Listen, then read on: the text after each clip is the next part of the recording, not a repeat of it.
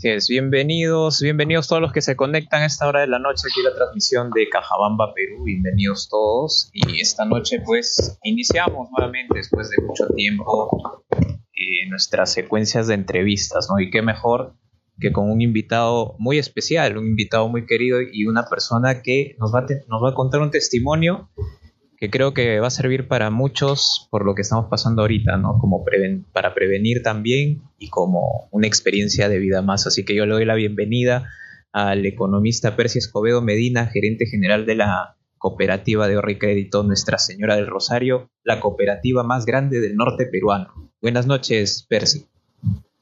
Hola, hola Denis, un gusto, un gusto compartir contigo eh, esta experiencia y saludos a todas las personas que puedan ver eh, a través de tu transmisión pues estas imágenes y compartir con nosotros estos momentos. Mira, Denis, eh, el día exacto que me contagié, bueno, indudablemente, difícilmente las personas que nos contagiamos lo sabemos. Yo indudablemente no sé cómo, cómo contraje el virus por las medidas de protección que tomamos, ¿no? Sin embargo, lo contraje, a pesar de haber eh, extremado al máximo las medidas de protección necesarias. Mi familia estoy rodeado de muchas hermanas que, están ligadas al campo de la salud, hermanas que, que estudian enfermería, mi hermana que es eh, ginecóloga, mis cuñados médicos, mi, eh, mi, hermana obstetra, tengo otro hermano que trabaja en farmacia, por tanto tengo muchos hermanos y muchos familiares ligados al tema de la salud, ¿no? Pero, mm, eh, sin embargo, pues al, Sí, sí, sí. Eh, extremamos, extremamos las cosas, pero imagínate, me contagié, ¿no? Por tanto, eh, el riesgo que, que, tenemos que asumir en ese tipo de cosas creo que es máximo, porque ni siquiera el extremar medidas, claro que reduce la probabilidad de contagio, pero no te, no te excluye, eh, no te excluye de, ese, de, ese, de esa muestra que puedas contraer el, COVID, ¿no? Indudablemente que las probabilidades se reducen, pero lo contraje, ¿no? Más o menos yo tuve los primeros síntomas el día 15 más o menos. El día 17 tuve una reunión con, con los reguladores, y tuve por ahí algunos, algunos eh, podría decir, um, sin sabores, ¿no? Algunas cosas que creo que agravaron la situación. Esa es una de las primeras cosas que tengo que decir que hay que estar tranquilos, que no hay que enojarse, que hay que mantener el nivel del estrés, el nivel de estrés controlado. Y pues eh, ese primer requisito yo no lo cumplí, ¿no? Por tanto, comenzaron a aparecer los primeros síntomas y luego los primeros síntomas pues empezó, empezó después del 17 la neumonía, ¿no? Es una placa, una de las principales realidades de Cajabamba es que no tenemos un centro para sacarnos las placas adecuadas, porque la principal placa para una, para una persona con COVID es la tomografía. Sin embargo, yo utilicé solamente la radiografía, pero en la radiografía ya, ya se eh, evidenciaba ¿no? los, los, los, la, la, eh, la, aparición de la neumonía en los pulmones. digamos, tus pulmones fueron afectados en cuánto porcentaje? Hubo Denis, al inicio, cuando yo me saqué la placa radiográfica, solamente estaba, lo tenía en el pulmón izquierdo, la parte inferior del pulmón izquierdo. Pero luego de agravarse la neumonía, pues yo he llegado a niveles, a niveles muy altos, muy altos de neumonía. Prácticamente he llegado al 75% de neumonía en, en, los dos pulmones. Entonces, prácticamente estamos hablando de que mis dos pulmones estaban totalmente colapsados. Wow, 75% es bastante, pero si has estado en un estado prácticamente, bueno. Crítico. Ah, en, salud o, los pacientes críticos se les llama críticos o pacientes severos, ¿no? Eso es lo que así nos llaman, ¿no? Ya, estuviste en un estado, en etapa crítica. Lo que acabas de, contar es algo que, bueno, que vivimos mucho en, la provincia, ¿no? El tema de la falta de, de equipos para los diagnósticos adecuados.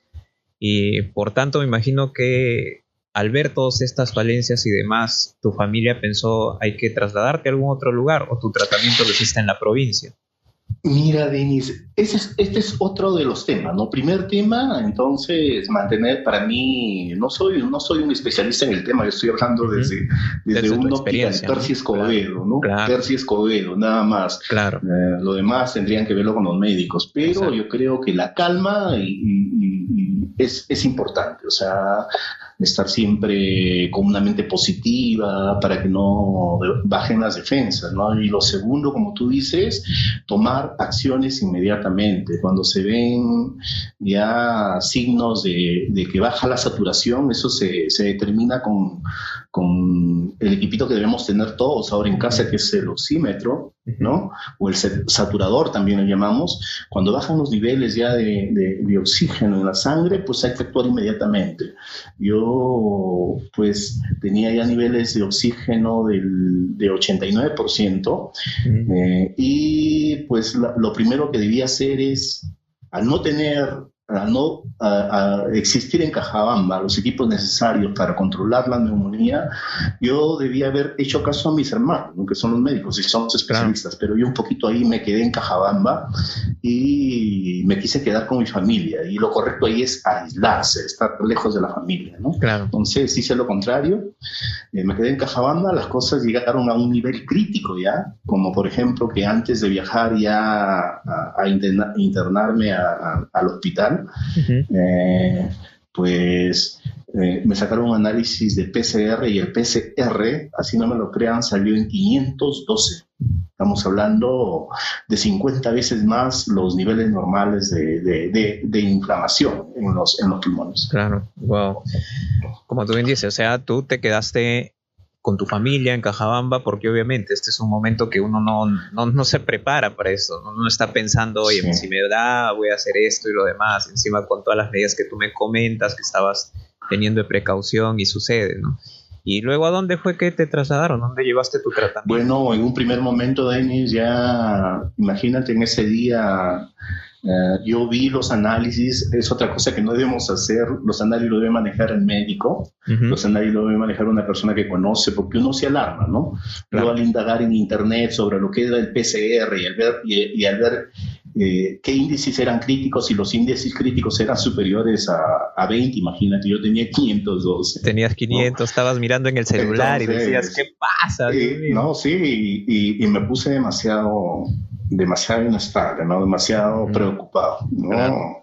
Esa noche mis niveles de... Mi, eh, al día siguiente, eh, pues acepté que me trasladen a otro lugar, pero el problema era que frente a la primera, porque yo llamé a mi hermano a, las 3 de la mañana eh, de Trujillo para que, para que por favor veamos la manera como me traslade, pero en ese momento mis hermanos al tratar de buscar centros hospitalarios no encontrábamos ninguno, eh, ninguno, o sea, no, hay ninguna, no, no había ningún hospital en donde querían recibir a un paciente en estado crítico. ¿No? Creo yo, si yo hubiera ido antes o hubiera tomado las decisiones previamente, mis hermanos hubieran, hubieran coordinado mejor y no hubiera pasado por este tema tan complicado. Tanto así que al llegar a Cajamarca y al tomarme la tomografía, el médico me dijo que necesitaba ventilador mecánico. Wow. Y Oye, es que, tú, claro, tú estuviste el 17 de agosto, que han sido momentos en los que el virus ha estado en una ola bien alta, ¿no? Que todos los hospitales sí. están por demás colapsados. pues ni siquiera lista de espera. El, tema era que no existía. ¿No? Eh, no existía en ningún lugar. Así pagues lo que pagues. Yo te, con mis hermanos hicimos las colectas para tratar de ir hasta un centro, médico particular y tratamos de, reunir todo el dinero que pues ya sabíamos por noticias que estaba más o menos... Es era carísimo, no voy a hablar de cifras ahorita. Claro, no. Pero hasta eso queríamos pagar con la idea que me internen en algún lugar, adecuado, pero no había. ¿no? No había, o sea, era el tema de que tenían que desconectar a alguna persona para que le den a mí, pero no, eso no era posible y no era viable bajo, bajo la óptica de los médicos, ¿no? En Cajamarca no hubo ventilador mecánico, y recurrimos a, las relaciones, ¿no? Mi hermano se conectó con gente cajabambina, que los cajabambinos siempre están dispuestos a, ayudar. Entonces acá agradezco al señor Henry Rebasa, que ingresó a la base de datos y pudo encontrar pues cama disponible de UCI en Lambayete, ¿no? Eh, entonces de Cajamarca me trasladaron a Lambayeque. Entonces, en Cajamarca, ¿tú estabas en qué hospital hasta mientras esperabas? Eh, mm, bueno, me, querían referir de acá a Simón Bolívar, pero ya sabíamos nosotros de que, de que en el hospital Simón Bolívar no había camas y tampoco había ventilador. ¿no? Estaba totalmente copado. Por tanto, yo fui a la clínica Limatambo, pero en la clínica Limatambo también solamente me tuvieron en emergencia y me sacaron la tomografía y no, y no podían darme una solución porque también estaban atendiendo solamente a gente de la mina y todas sus camas UCI también estaban ocupadas. Entonces mi situación se volvió crítica, ¿no? Si yo no encontraba cama UCI en ese día, pues los, los, las cosas eh, no estaría acá para contarles. o sea, fue el mismo día que estuviste en Cajamarca, que felizmente se te pudo conseguir en Lambayeque. Estuviste en Cajamarca un día, un día nada más. Un día nada más, un día nada más. Y ahí llegué al mediodía, en la noche ya me estaban trasladando a, a Lambayeque. Ya, y en Lambayeque ya ahí fue donde, como ya habíamos encontrado la cama y todo, pues se llevó el tratamiento. Eh, el tratamiento se inició con médicos, eh, médicos amigos de mi hermana, eh, de Trujillo. Eh, agradezco también al doctor Gamarra desde acá, ojalá me vea. Infinitamente mi agradecimiento, doctor Gamarra. Él ya me, ya me, por las placas que me habían tomado, la tomografía, ya me había, eh, me había pues, recetado el tratamiento que ahora pues está un poco más estandarizado, ¿no?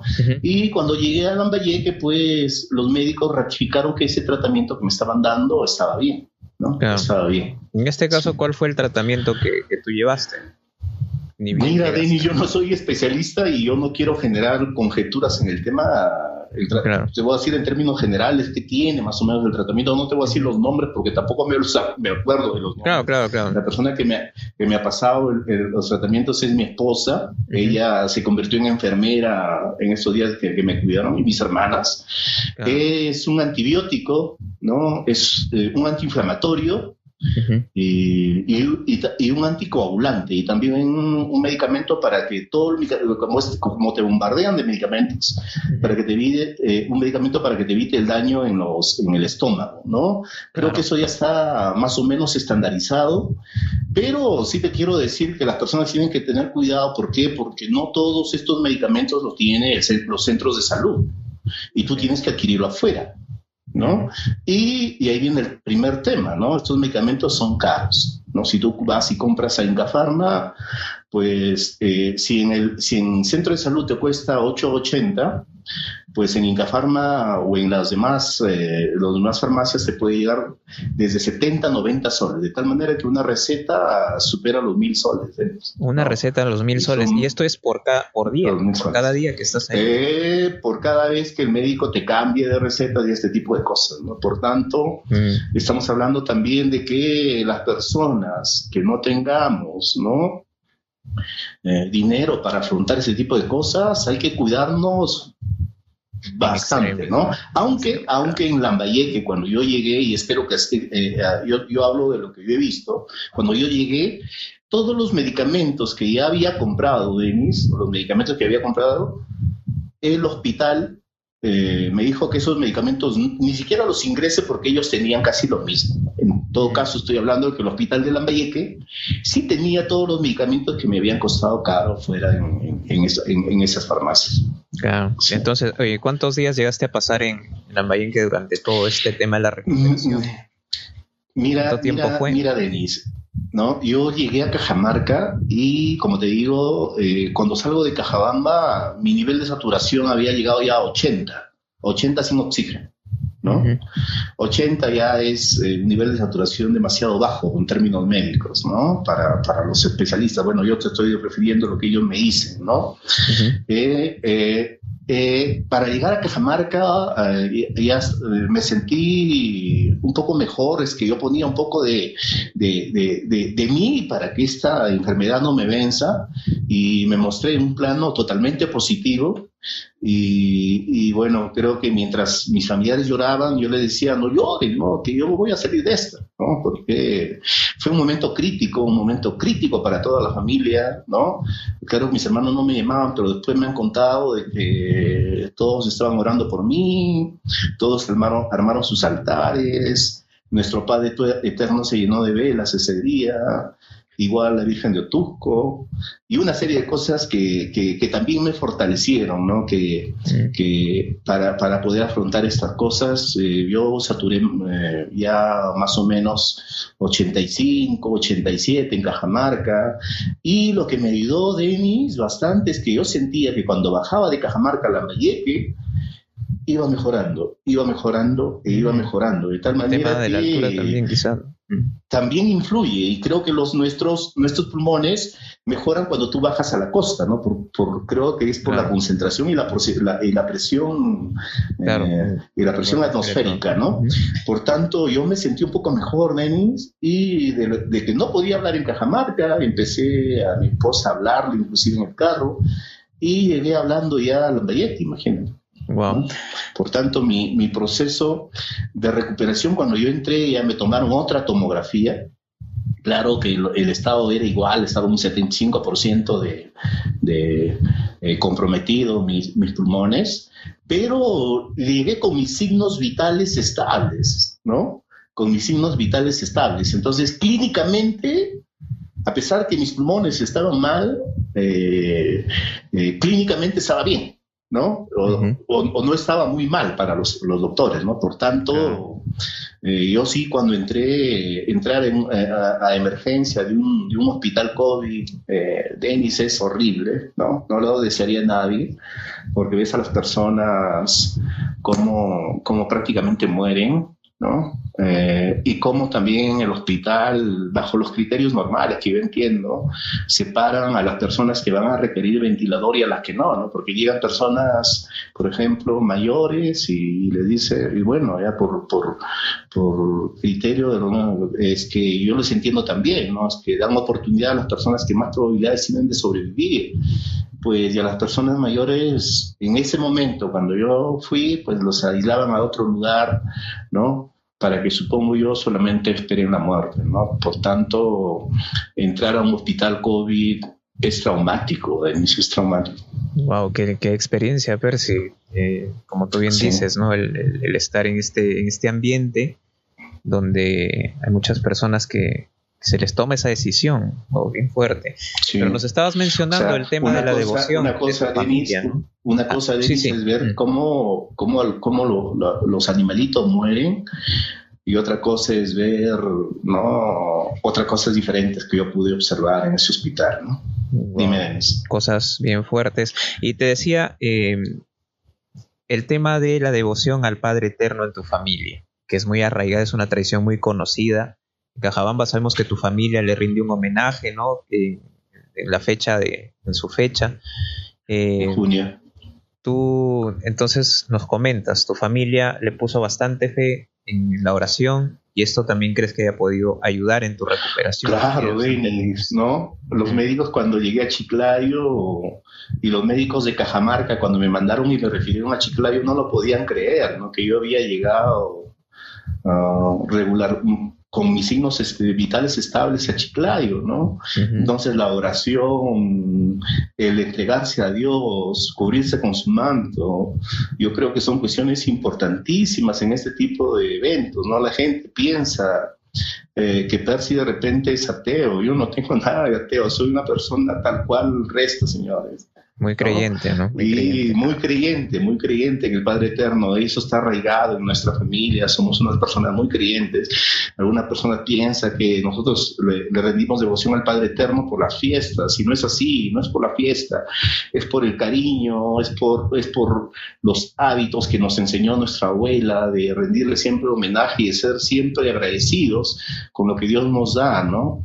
Mi abuela fue la persona que rompió creo, creo que para mí es, es, es el, punto de, el punto de inflexión entre el pasado de la familia Escobedo y el futuro de la familia Escobedo, ¿no?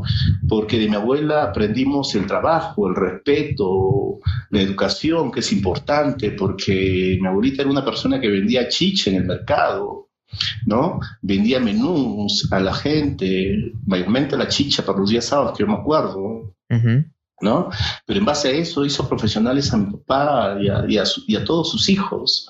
Y sus hijos retribuyeron en eso, ¿no? En hacernos profesionales a todos. Mi papá pues tuvo nueve, nueve, diez hermanos, ¿no? y, de los diez hermanos, pues todos somos profesionales, ¿no? Y los primeros inclusive nos dio dos profesiones, nos dio la oportunidad de hacer dos profesiones, ¿no? Mi hermano Eduardo y yo, Raúl, tenemos dos profesiones, ¿no? Eh, que nos dio nuestro padre, o sea, que nos hizo estudiar nuestro padre. Primeramente, eh, eh, la profesión de educadores, como él quiso que siempre seamos, a cual yo respeto mucho, ¿no? Y también la quiero, sino que uno tiene que tomar decisiones también basadas en el futuro y una de las profesiones demasiado postergadas en el país es la educación, ¿no? Por tanto, tuve que buscar nuevos rumbos para poder brindarles mejores alternativas sustentables para mi familia que ahora tengo, ¿no? Claro, mira, qué, qué interesante esta historia que tú nos cuentas, porque muy quizá desconocida para muchos. Percy Escobedo también es educador de profesión, como tú bien dices. Sí, soy profesor de biología y química. Ya ves, algo que muchos quizás hasta este momento desconocían. Y así como esto que nos mencionas, es la historia de Percy. Luego, ¿cómo te abres el camino? ¿Cómo es que te interesa, cambiando un poco aquí el tema, cómo es que te interesa el tema de la economía ¿no? para, para ingresar a esto? Porque dices ya, lo de, maestro fue porque tu papá fue el, que estaba, ¿no? Sí. Quería, quería que los hijos sean los ah, profesores. Mucha, sí, Muchas de las personas pensamos, Denis, que los papás, ahora con, con, con, las nuevas tendencias ¿no? que he visto yo, de que debemos dejar las alternativas de selección de la profesión solamente a los hijos, ¿no? Yo no comparto muchas de esas cosas por cuanto me baso en la experiencia mía, ¿no? En la experiencia mía, yo quería ser, yo quería ser médico, eh, Denis, ¿no? Eh, ah, quería ser médico, pero me di cuenta pues que odio la sangre, que, me altero mucho, porque ya te contaba de que para mí ha sido traumante estar en el Claro, imagínate. Entonces, indudablemente mi papá me conocía más que, más que conocerme yo mismo, imagínate. no es que uno quiera, sino que tienes que tener eh, actitudes, cualidades innatas necesarias que mi papá supo advertir, ¿no? Y me dijo que indudablemente un buen médico no, iba a ser, ¿no? Mm. Y Después, pues le hablé a mi papá porque me dio para elegir, pero las propuestas que le hice, pues no le convencieron, ¿no? Después, lo que le dije es querer, que quería ser abogado con mi hermano mayor, ¿no? Más por un, por un tema de, de seguir los pasos de mi hermano, es más, me basaba en el tema de que ya los libros estaban comprados, la inversión que se iba a hacer para ser abogado. Era, ya, estaba, ya estaba el ahorro, ya. Exacto. desde ahí ya estaba, ya estaba en mente el tema de. Oh, sí, sí, por mi ahí. papá también me dijo, se opuso a eso. Me dijo, hijo, ya tengo un abogado, ya tengo tu primer hijo, primer hermano es abogado porque le gustaba leer bastante.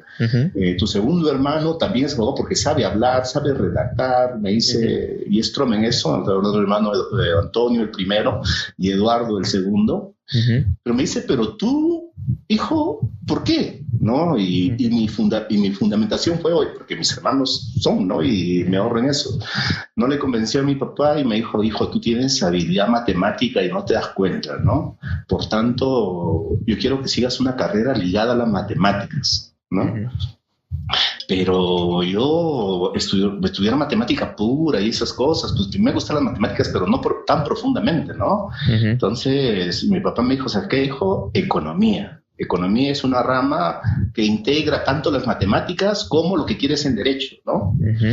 Y pues sí, tenía razón, ¿no? Porque si bien es cierto, yo le había, le había metido poco empeño en la secundaria al, curso de economía, pero cuando ingresé a la universidad, pues fue una carrera que me fascinó, ¿no? Fue una carrera que me fascinó. Entonces, el, estudio vocacional lo hizo sabiamente mi padre, lo hizo sabiamente mi padre, ¿no? Claro, mira. Y así fue que llegas, estudias esto, la economía y... Economía, pues eh, estudio paralelamente, no dejo porque lo correcto hubiera sido dejar eh, dejar la carrera de educación, Denis. Eh, no la dejé, la seguí en el Instituto de, Trujillo, del Instituto Indoamérica. Y en la mañana estudiaba en el Instituto Indoamérica, Denis, y en la tarde en la universidad. A que conste, nunca, en ninguno de los dos fui mal alumno. Mm. Tanto así que en, el instituto ocupé el primer puesto y en la nacional ocupé el segundo puesto, ¿no? Haciendo el doble lo que hace una persona normal, estudiar mañana y tarde. Te cuento esto, Denis, para que la gente me empiece a entender, porque piensan que yo me hice de la nada, cualquier cosa, fruto del sacrificio de mi familia, de mis padres, profesores, igual que todos, los, la mayoría de caminos que queremos surgir. Y, a pesar de que mi hermano me pagaba mi pensión en una pensión particular en Trujillo, algunas de las veces no tenía que comer, o no tenía tiempo para almorzar y ir, porque era salir del instituto y darte una hora, una hora y media nuevamente, tomar el micro para nuevamente ir a la universidad, ¿no? Y como no había tiempo y dejaban trabajos, pues mi almuerzo rutinariamente, es por eso que bastante me gusta el bizcocho, era un chancay con, con, con un plátano, ¿eh? sí, también me gusta bastante el plátano, ¿no? eso, eso, era mi habitación, mi, mi alimentación de, no te digo, era de tres veces a la semana, cuatro veces a la semana. Wow, wow, imagínate. Sí. como tú bien dices, ¿no? Yo creo que muchas personas de repente ven a Percy ya en la posición actual, ¿no? Como gerente de una de las cooperativas más grandes del norte y piensa, oye, esto le cayó de la noche a la mañana, se lo dieron así regalado. Y ahora nos estás contando un poco más de cómo se llega, ¿no? Cómo es este camino tan, este proceso en el que estudiaste dos profesiones a la vez, en el que pasabas todo esto, lo que es el esfuerzo, ¿no? Que con esfuerzo se logra llegar a una meta y cuando llegas a esta meta, lamentablemente para muchos ya eres una persona que se saltó todos esos pasos, que no pasó eso. Sí. Que llega y ya está ahí, bueno, ¿no? Pero bueno, nos estás contando ahora cómo ha sido. E, ese es un punto importantísimo. Yo he visto varios comentarios de gente que hace mi persona y cuando yo y opinan más relacionados al tema de la cooperativa, no, no relacionados a otros temas y creo que, que esa animadversión que llevan a Percy Escobedo mayormente ligada a, que soy gerente de la cooperativa. Siempre entiendo yo que la cooperativa ha tenido este, este, este lado ¿no? negativo de que cada gerente que ingresaba ha sido mal, mal visto por el pueblo. Pero yo llegué humildemente a hacer un trabajo que para el cual se me ha encomendado, ¿no? Y, y, me mantengo ahí es por los resultados que le muestra el Consejo de Administración. Es más, los comentarios que veo y que cada vez que filtra mi gerente de imagen y esas cosas son inclusive de, personas que no ni siquiera son socios de la cooperativa, ¿no? La cooperativa como tal es una persona jurídica privada, ¿no? O sea, Percy Escobedo no es gerente del municipio, ¿no? Es gerente de una empresa privada, ¿no? Y por tanto, las decisiones que tomo eh, como gerente de la cooperativa eh, privadamente, pues las absuelvo con el Consejo de Administración en las reuniones que tenemos. Es más, yo no soy el dueño de la cooperativa, como, como, como la mayor cantidad de gente piensa. No soy el dueño de la cooperativa, El dueño de la cooperativa son los socios. Y yo no soy el jefe máximo de la cooperativa. Los jefes máximos de la cooperativa es la Asamblea General de Delegados, ¿no? que son una reunión de 100 socios. Y mis jefes míos directos es el Consejo de Administración. ¿No? de la cooperativa. Es este consejo de administración que cambia cada tres años, ¿no? Si, si los socios lo requieren, si los socios lo desean, porque yo no elijo directivos, ¿no?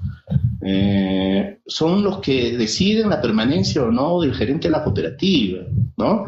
Y hasta ahora hemos creído conveniente de que, de que esos temas todavía en el corto plazo no se deben hablar, no menos en estos momentos de pandemia. Claro. No debemos generarle más inestabilidad a la empresa de la, de la, de la, de la más de la inestabilidad generada por las externalidades económicas externas que está atravesando el mundo. Así es.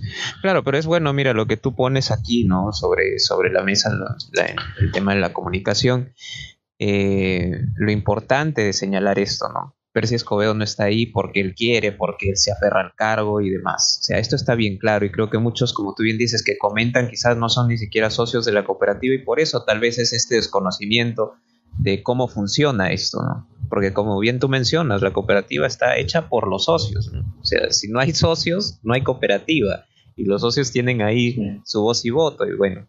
Pero en fin, pero más allá de todo esto, yo quería entrar en el tema de que eh, Percy Escobedo, ¿no? ¿Cómo, cómo, ¿Cuántos años ya en la cooperativa y desde que inició ahora, eh, cuál es la meta futuro para Percy Escobedo con la cooperativa? ¿Qué apunta ya? Mira, mira, Denis, bueno, vamos, entrar un poquito al tema de la cooperativa, aunque, como te digo, es una empresa privada que no me gusta mucho hablar de la cooperativa claro, y debatirla en, un medio de comunicación, eh, eh, ¿no? Entonces, el, el, tema es que está, yo llego a la cooperativa por una casualidad de la vida, Denis, ¿no? Ni siquiera fue algo programado. yo me separo de mi esposa en el año 2005, Denis. ¿no? Y mi esposa, eh, eh, bueno, no es mi esposa, mi, mi acompañante, mi, la persona con la que conviví en esos momentos se va a Chile. Y mm, pues eh, acá hicimos un pacto de que ella no lo lleve a Chile porque ella iba a buscar trabajo, ¿no? Y me quedé yo con mi hijo. Pero para aceptar eso, el Poder Judicial me ordenó de que si yo me quedaba con mi hijo, como mayormente el Poder Judicial para tomar una decisión es eso de paternidad, mayormente siempre se apega a la mamá, ¿no? Eh, me exigió que yo debería estar con mi hijo, ¿no? O sea, debería convivir con mi hijo futuro, ¿no? El abogado de curatela se iba a encargar de ver que eso se cumpla, ¿no? Eh, sin embargo, yo trabajaba en esos momentos en Foncodes, ¿no? O sea, yo era supervisor de obras en, lugares muy lejanos. O sea, yo, yo, yo, conozco Huaso, Calamarca, ¿no? lugares muy lejanos de la libertad, en donde me iba a supervisar obras por Foncodes, ¿no? Eh, y al trabajar lejos, pues lo que tuve que hacer eh, era dejar a mi hijo solo, ¿no? Y eso es una prohibición que tenía el Poder Judicial. Por tanto, yo hablo con mis padres para que me ayuden a, cuidar a mi hijo. Siempre cuando nosotros tenemos problemas, eh, normalmente ahí los hijos nos acordamos de los padres, ¿no? Mis padres aceptaron de que, de que, sí, pero, pero al final también yo tenía que regresar a Cajabamba, ¿no? Porque si mis hijos, mis padres aceptaron cuidar, a mi, a mi hijo era en Cajabamba y por tanto yo tenía que regresar a Cajabamba también, porque tampoco así no hubiera podido cumplir el requisito que me exigía el, Poder Judicial. Eh, trato, de, eh, trato de buscar un trabajo acá y, trato de ingresar a la municipalidad. No pude por factores X que no voy a comentar, ¿no? Eh, no era por capacidad, indudablemente. Mi capacidad en ese momento me sobraba, creo yo, para, para, para para lograr un puesto en la municipalidad. Eran por otros temas, como que mi tío, por ejemplo, era regidoria del municipio y por ahí había cosas que no, que deberían quedar claras, ¿no? Y yo al, al, al ver ya que, que, no podía conseguir trabajo en Cajabamba, pues se abre este, este proceso, ¿no? De, de la gerencia de, de la cooperativa. Y por ahí el profesor Rodolfo Contreras me, eh, me, creo que conversa con mi papá y le pide que le envíe mi currículum. Analizaron mi currículum y entré a un proceso de concurso ¿no? de, para, para la plaza. Eh, en el proceso de concurso, pues di un examen teórico y con otra persona, pero la otra persona ya no se presentó a la entrevista. No sé por qué, creo que no dio bien su examen teórico y se sintió fuera. Y llego y bueno, me, me, dan la plaza el 23 de enero del, 2000, del 2006, ¿no? Del 2006. Desde ahí soy gerente de la cooperativa, ¿no? Eh, los contratos primero, y entiendo el Consejo de Administración, mis contratos eran por tres meses. ¿eh? He estado más de tres años teniendo contratos en la cooperativa por tres meses. Y es a partir del año 2008 en donde recién me dan un contrato por un año, ¿no? En el 2008 me dan contrato por un año hasta el 2013. Y en el año 2013, pues eh, los directivos acuerdan que mi contrato sea indeterminado, ¿no? Claro, como tú, oye, gracias por contarnos todo esto, como tú dices, que nunca has andado en estos temas de manera en medios y te agradecemos bastante porque nos has abierto parte de la vida de Percy, ¿no? De cómo llegó y que estas cosas no son un regalo así porque sí, fueron esfuerzo y como tú dices, casualidades fortuitas, pero también, como tú dices, este, a base de, todo el esfuerzo y sobre todo por ser una persona muy creyente en Dios. Eh, Percy, pero vamos ya, dejemos el tema de la COPAC. ya dejémosla atrás, porque es un tema que seguramente pasando la pandemia, cuando las cosas estén más tranquilas. Creo que podemos hablar más tranquilos ahí. Claro, y estemos ya frente a frente, ya no, no a través de, estas pantallas, de una videollamada. Se podrá dar una entrevista más bonita sobre el tema de la COPAC, ¿no? más en temas de eso, pero será en el momento oportuno. Hoy día yo te agradezco que hayas este, aceptado esta entrevista para hablar sobre lo que pasaste con el COVID-19, tu experiencia que nos has contado, a todos los que se han conectado recién terminando esta transmisión, ahí le pueden dar play otra vez en los primeros minutos. Nos contó Percy todo lo que, lo que vivió. Y bueno, y, entramos a este segmento, esta parte ya de las preguntas, ¿no? Así que todas las personas que estén conectadas y que quieren hacer sus preguntas, pues nada, pueden dejarlo en los comentarios y, nosotros se lo vamos a hacer llegar a Percy. Pero entre una de las preguntas es, Percy hoy en día, y es una persona tan querida en Cajabamba y también que ha adquirido tanto reconocimiento, que circula el rumor, Percy Escobedo postulará, tiene el cariño, de repente las ganas de ser alcalde de Cajabamba, ¿está ese bichito ahí? Esa es la pregunta para Percy. Sí, muy bien, bueno. Mira, Denis, eh, con todas las cosas que, que, están pasando en el mundo, ¿no? Primero hay que entender ahí de que de que el Perú está sumido en un tema cultural eh, que tenemos que cambiar, ¿no? Que tenemos que cambiar, en el sentido de que eh, las personas somos, solamente vemos la crítica y la crítica destructiva, ¿no? Y, eso nos pasa cuando no alimentamos o no nos alimentamos de la verdad, ¿no? No nos alimentamos de la verdad. Eh, eh, una de las cosas que yo siempre he querido es estudiar y hasta ahora no lo dejo, ¿no? O sea, yo no puedo pasar una semana inclusive sin dormir con, con la ambición de estudiar, ¿no? Eh, y eso es lo que quiero contagiar, por ejemplo, en mi familia y esas cosas, porque pues una vez que terminé la universidad, y al llegar también acá, eh, siempre he seguido estudiando. Eh, conforme han ido aumentando también mi, mi, presupuesto y mi nivel de ingresos, ¿no? porque anteriormente hacía diplomados, eh, pues me habré hecho más de 20, 30 diplomados, Denis, y posteriormente comencé ya con las maestrías, ¿no? Pues soy especialista en negocios, pero en todos los ámbitos, ¿no? Soy en finanzas, soy en gestión de riesgos, ¿no? Eh, últimamente terminé el magíster en, en, gestión de riesgos en, en la universidad eh, con, online, pero una universidad de prestigio de, de, España, como es la Universidad de Murcia, ¿no?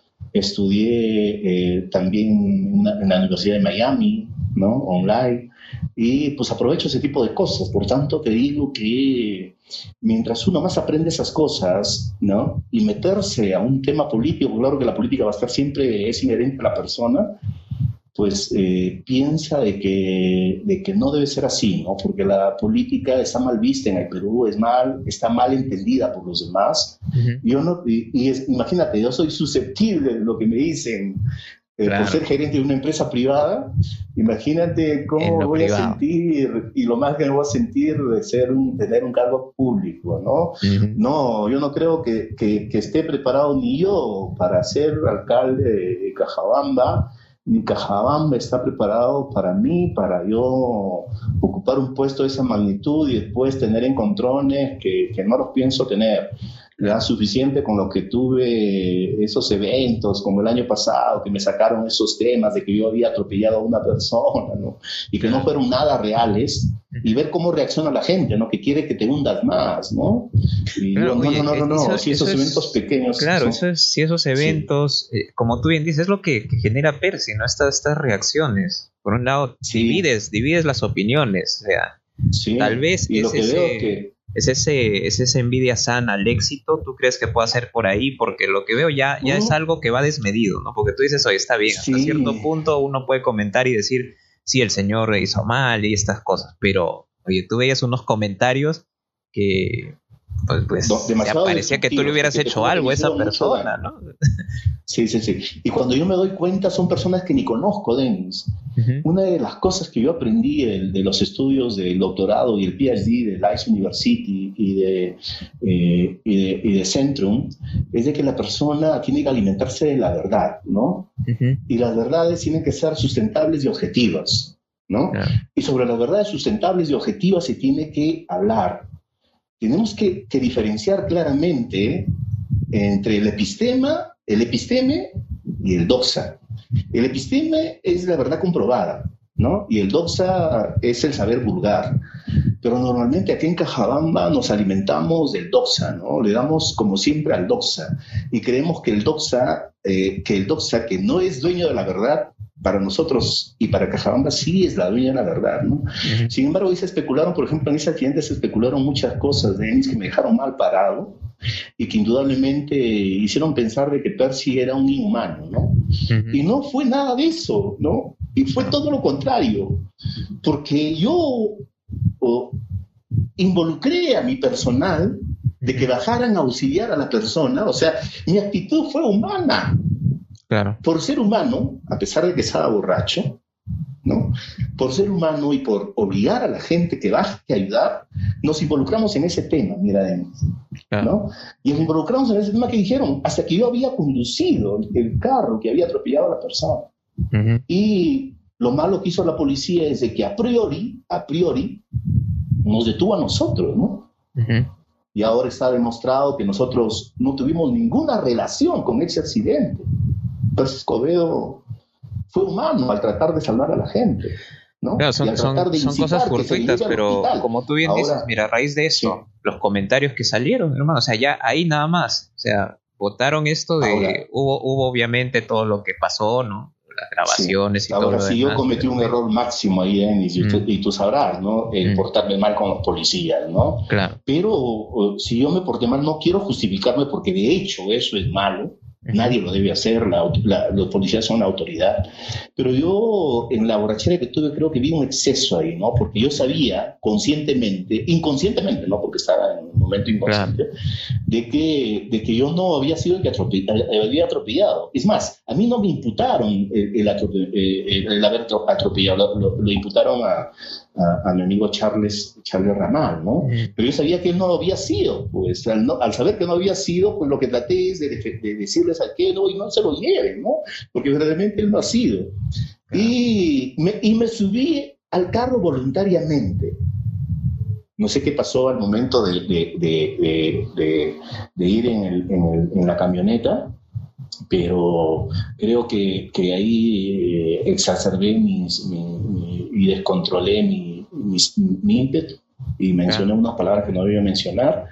Eh, pero creo yo, y eso me explica el, el, doctor, el abogado, de que fue por las circunstancias que yo sabía de que verdaderamente nos estaban llevando injustamente y nos estaban privando de nuestra libertad injustamente. Tanto así que me tuvieron 24 horas encerrado en el calabozo, Denis, como cualquier otra persona, como si fuera un delincuente, ¿no? Yo creo que no siéndolo, porque indudablemente nosotros no fuimos las personas que atropellamos a, esa persona, ¿no? Es más, al siguiente día, al verme yo de esa manera involucrado al tema, yo me iba a visitarle al, señor, que era socio de la cooperativa, imagínate. ¿No? Eh, fue una persona que reconoció que nosotros no habíamos sido. Miren, él reconoce, él es dueño de la verdad y lo reconoce. Sin embargo, muchas personas que ni siquiera habían visto el accidente opinaron muchas cosas malas de Percy Escobedo, ¿no? Que igualmente, Denis, eh, ni siquiera quiero reaccionar, ni, recordar que digo, esos eventos tan lamentables que, que, pues me pusieron en, en, un momento difícil para mí. Claro, pero también ayudó a que nuevamente se, se, descubra y se vea esto, ¿no? Este tema de Percy, todo lo que, lo que tú generas, digamos. O sea, todos están esperando el error de Percy Escobedo. Eso es lo que ha quedado claro. A raíz de ese, de ese suceso, ha quedado claro ese tema. ¿Y cómo lo, vas, lo manejas tú? Bueno, tú bien me dices, ¿no? Ahora no es un tema que te quieras preocupar ni nada, porque estás mirando hacia adelante, pero es también estar con esa responsabilidad, ¿no? De que en cualquier momento tienes que, estar ya ahora vigilante de todo, o sea, de todo lo que haces, cuidar mucho el tema de tu imagen. ¿Cómo es, cómo es vivir con eso, Percy, en el día a día? Porque tienes esa responsabilidad ahora, ¿no? Sí, yo, entiendo que soy la imagen de muchas personas acá. Eh, eh, no quisiera hacerlo, indudablemente, por la responsabilidad que involucra ese tipo de cosas. Eh, pero tiene que entender que detrás, que detrás del cargo de gerente, que, que el cargo es, es circunstancial, ¿no? Es momentáneo. Hay una persona, ¿no? y como persona, pues tenemos cosas malas y buenas.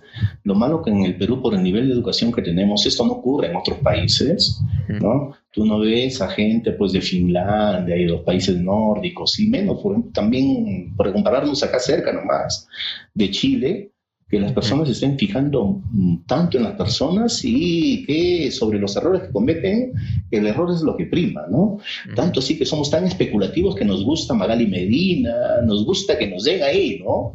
Claro. por eso que Magali Medina es uno de los, de los, de los programas más vistos en el Perú, ¿no? Laura Bozo tuvo que buscar un, un país análogo al nuestro, que es México, ¿no? Claro. Para poder tener éxito, porque si ella hubiera ido a Chile, y Chile le sacaban, pues. Eh, no, yo creo que no, nadie le hubiera dado ventana, ¿no? Hay, y hay, ciertas diferencias. Y eso tiene que ver con el, con el nivel cultural en donde todos tenemos que aceptar de que esas cosas no nos pasa porque porque no somos coherentes porque porque no indagamos la verdad no porque se sacan conjeturas antes de. O sea, tú ves una imagen y dices, ah, ya sí, así fue. Exacto. Así fue. O sea, no hay, a mí no me vengan a decir que no. Así fue, caray.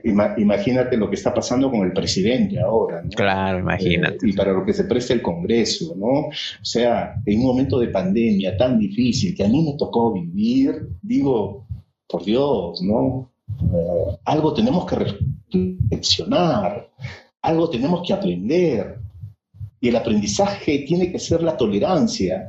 Y el aprendizaje tiene que ser amarnos como hermanos. Si no me conoces, ¿cómo puede ser que me quieras hacer daño? ¿No?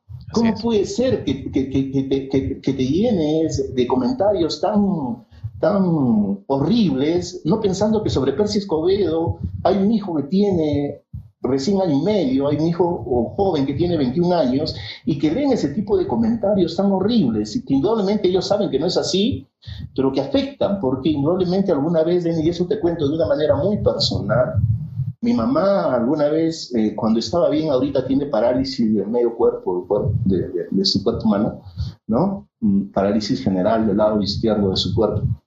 Alguna vez cuando iba al mercado, mi mamá cuando llegaba, yo muchas veces le encontraba llorando, le encontraba llorando. Y cuando le preguntaba a mi mamá, ella me decía, y yo le preguntaba, ¿por qué lloras, mamá? ¿Qué pasó? ¿No? Y eh, mi mamá me decía, nada, hijito, nada, hijito, pero indudablemente me, me, me, me, sacaba de cuadro, ¿no? Ese tipo de cosas. Alguna vez cuando mi mamá me dijo, y se quiso ya tantas veces que la vi llorar, indudablemente que éramos domingos, una vez me dijo, sí, hijito, me es que la gente no te conoce. Y escuché por ahí hablar a una amiga, a una amiga, ni siquiera, de que tú eres así, de que tú eres asá, de que ¿no? Pero indudablemente, hija, no te conocen. Yo lo que le hijo, no te conocen. Yo lo que les he dicho es de que, de que sin catalogar a los hijos, ¿no? Porque ¿no? los hijos son iguales para la mamá, pero yo me he dicho que tú eres mi mejor hijo que tú eres el más cariñoso, que tú eres el que estás con nosotros, que tú eres el que convives y nos ayudas a nosotros. ¿Cómo es posible que la gente... Pero imagínate eh, hasta, qué, hasta qué grado pueden llegar ese tipo de cosas que la gente no meritúa ese tipo de cosas.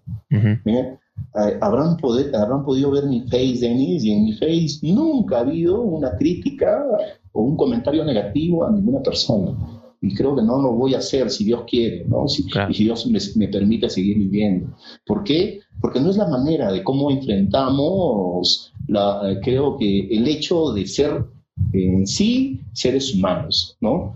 Eh, los seres humanos, eh, pues estamos para tolerarnos, estamos para respetarnos unos a otros, a pesar de las diferencias que podamos tener, y estamos para vivir en paz y tranquilamente como Dios lo quiso, ¿no? Dios nos hizo personas humanas con corazón, con sentimientos y con capacidad de discernir y ver qué es bueno y qué es malo, ¿no? Por tanto, yo creo que esas son las cosas que nos debe dejar como aprendizaje esta pandemia, ¿no? A respetarnos, a querernos. Imagínense, Dios nos está diciendo, ¿saben qué? Oye, está por el momento le estoy poniendo a prueba que no se puedan unir, que no se puedan abrazar, ¿no?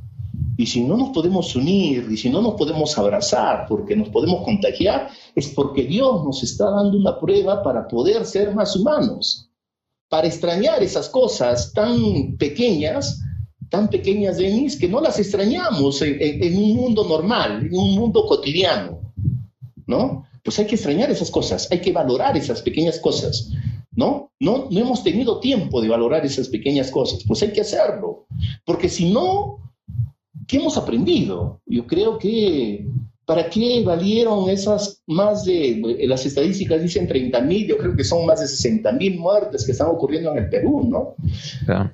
¿Para qué va a valer estos momentos tan apremiantes de, de pobreza que vive en el Perú, Denis? Los índices de pobreza se han elevado al máximo. Los niveles de informalidad están, son superiores al 80%.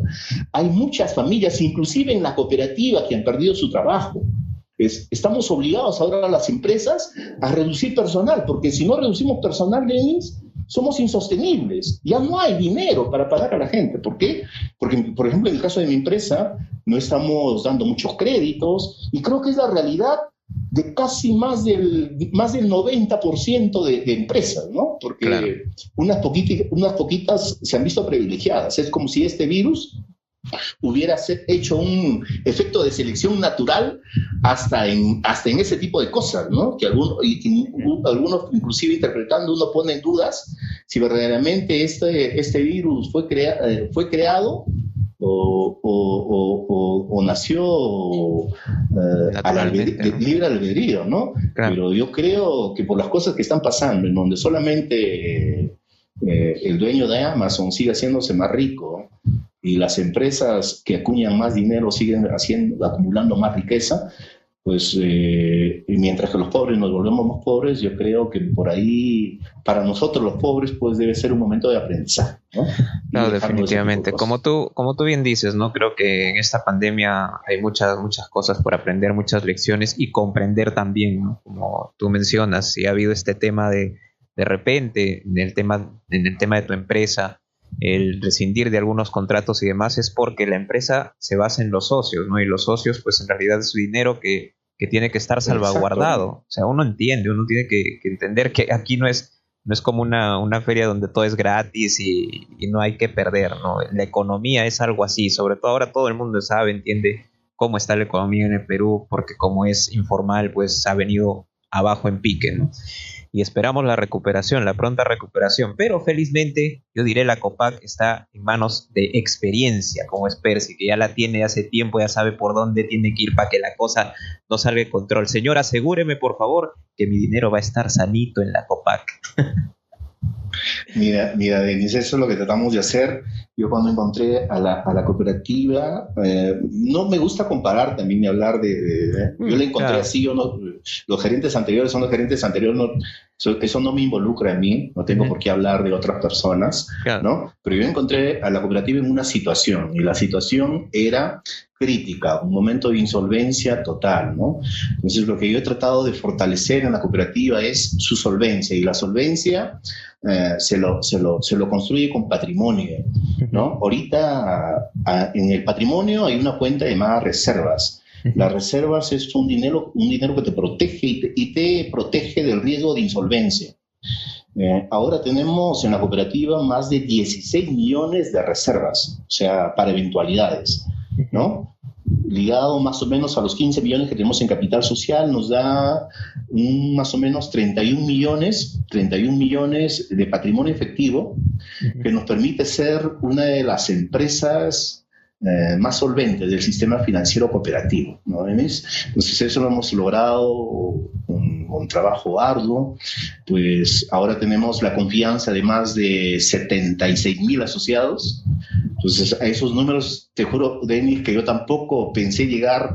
Eh, eh, claro que uno cuando llega a una cooperativa tiene que ser soñador, una empresa tiene que ser soñador, Exacto, pero no pensé que el sueño iba a llegar a tanto, ¿no? Pero sí, esa es la realidad ahora. No, sí, y creo que es y creo que es tangible, ¿no? Porque en la provincia, en cada evento que se ha visto, en cada actividad para niños, jóvenes, adultos, eh, creo que todos en Cajabamba lo hemos visto, la única entidad financiera que está en Cajabamba y que apoya todo esto, obviamente es la COPAC, no solamente por ser cajabambina, sino porque en realidad el crecimiento y el patrimonio que tiene, como tú bien dices, se reinvierte, ¿no? Y sobre todo en sus... Y se lo debe a Cajabamba, ¿no? Exacto. Así que nada, yo felicitarte por toda tu labor que has hecho. Bueno, hemos llegado casi a la hora del programa. Te agradezco por el tiempo. Y bueno, ha quedado mucho, muchos temas todavía ahí para conversar, eh, para hablar y sobre todo para que nos comentes, porque ya parece que suenan campanas de boda también para Percy Escobedo muy pronto. Parecerá cuando pase esta pandemia, lo sabemos.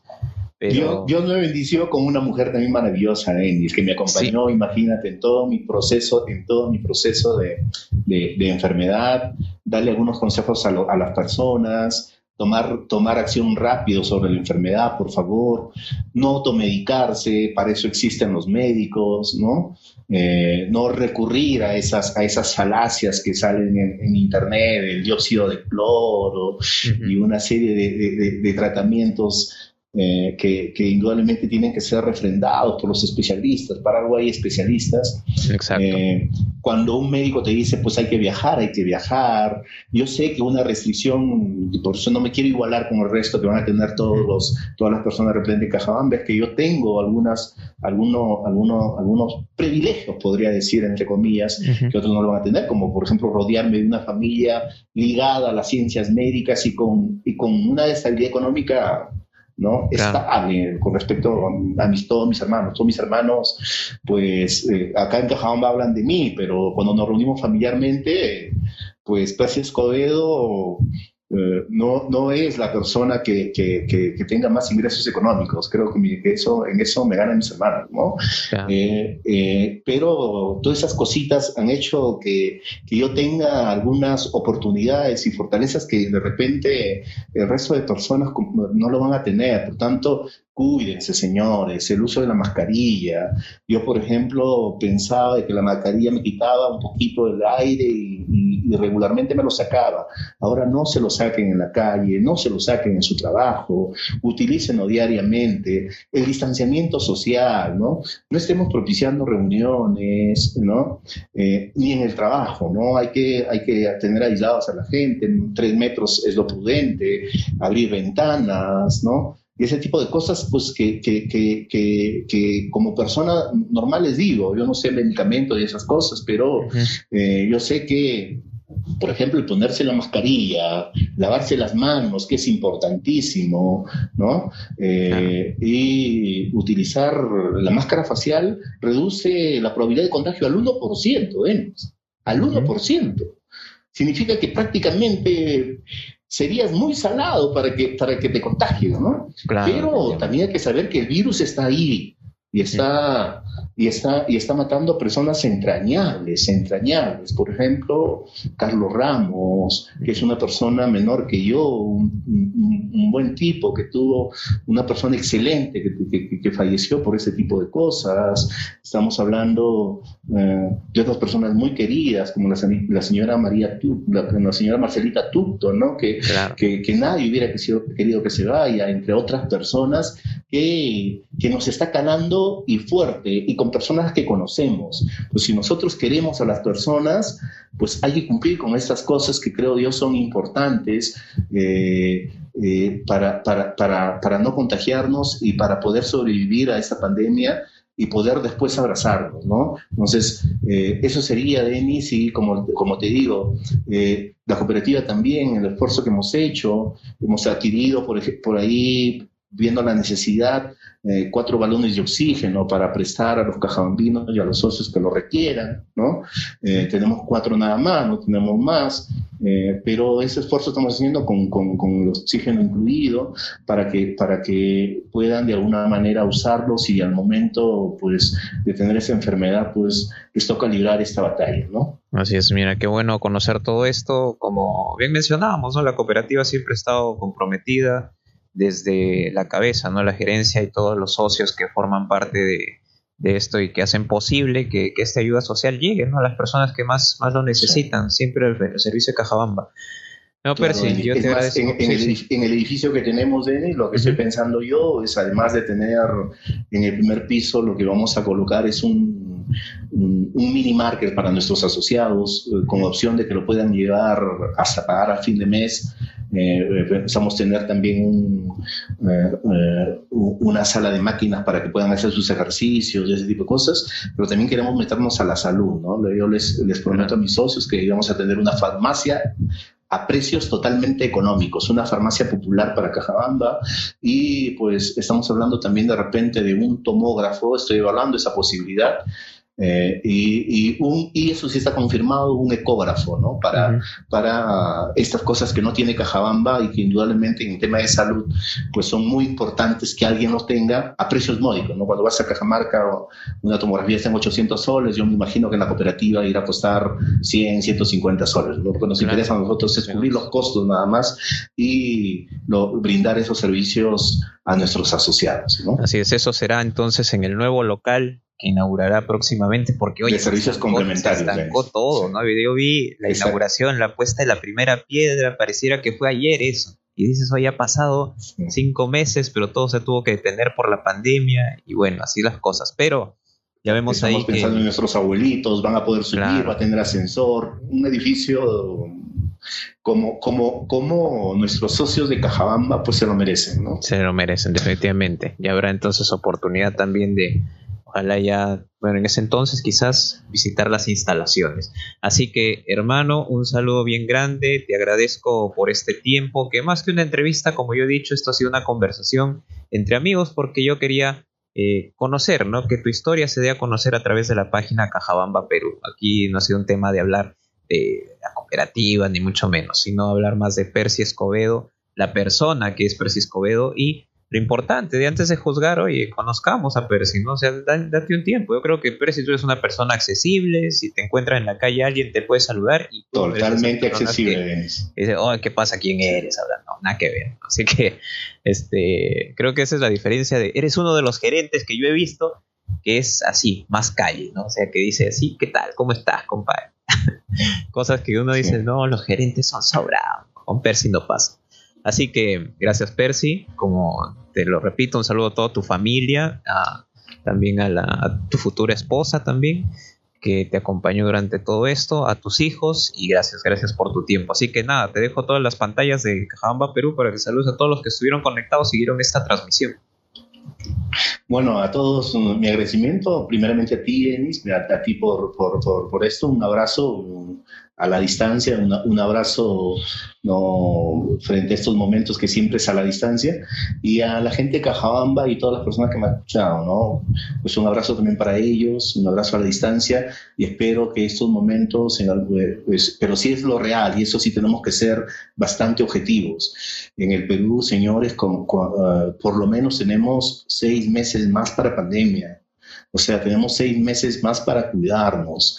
Extrememos las medidas, señores, porque después es muy difícil extrañar a un ser querido para, para, para pues, ser ese 40% que, que, que, la teoría del rebaño dice que no se va a contagiar, ¿no? Y que va a poder subsistir de, alguna manera mejor y no van a poder tener esas estas contingencias que muchos pobladores de Cajambe tienen. Un abrazo para todos, ¿no? Mil bendiciones para todos. Que el Padre Eterno, el Padre Eterno eh, cura, cura, descubre, descubra con su manto y a todos los proteja. Muy buenas noches a todos. Buenas noches, Percy. Buenas noches a todos los que siguieron esta transmisión, que por supuesto estará disponible en Spotify dentro de unos momentos para que puedan escucharlo como un podcast. Muchas gracias. Hasta otra oportunidad.